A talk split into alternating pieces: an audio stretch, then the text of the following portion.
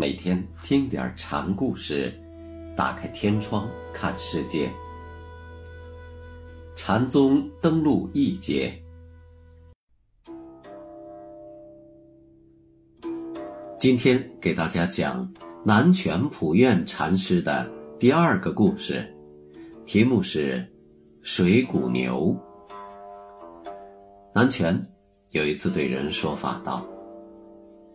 你们王老师自小养过一头水谷牛，到东西去放吧，不免要吃他国王的水草；到西西去放吧，也不免要吃他国王的水草。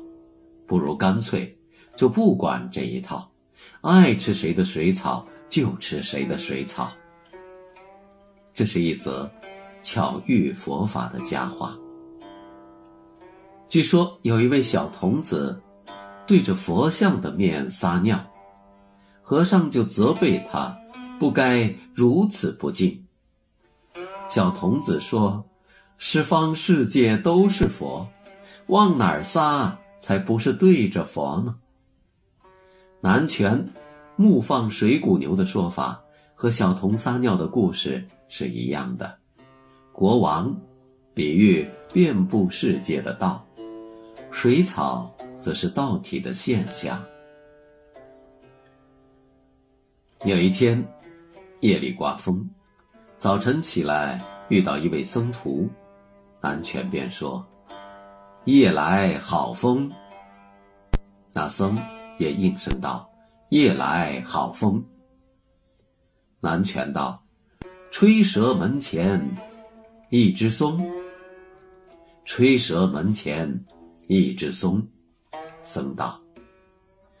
南泉又用同样的话题问另一僧，南泉说：“夜来好风，是什么风？”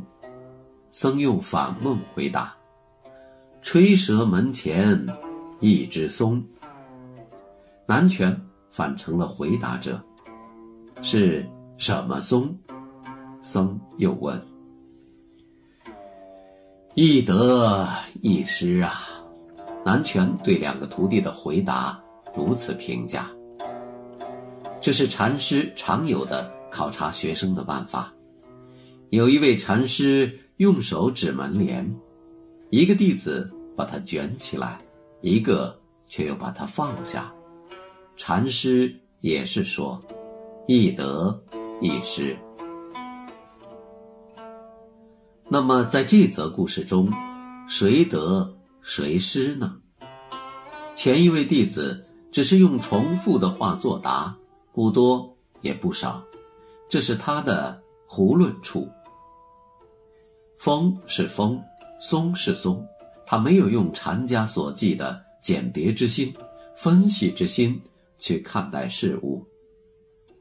文艺禅师有一段著名的话，可解。第一位僧人的回答，文艺说：“从前有一位老僧住安，于门上书心字，于窗上书心字，于壁上书心字。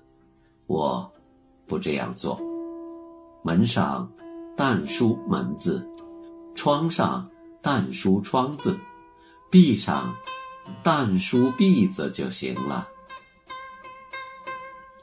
这和南拳的用意是一样的。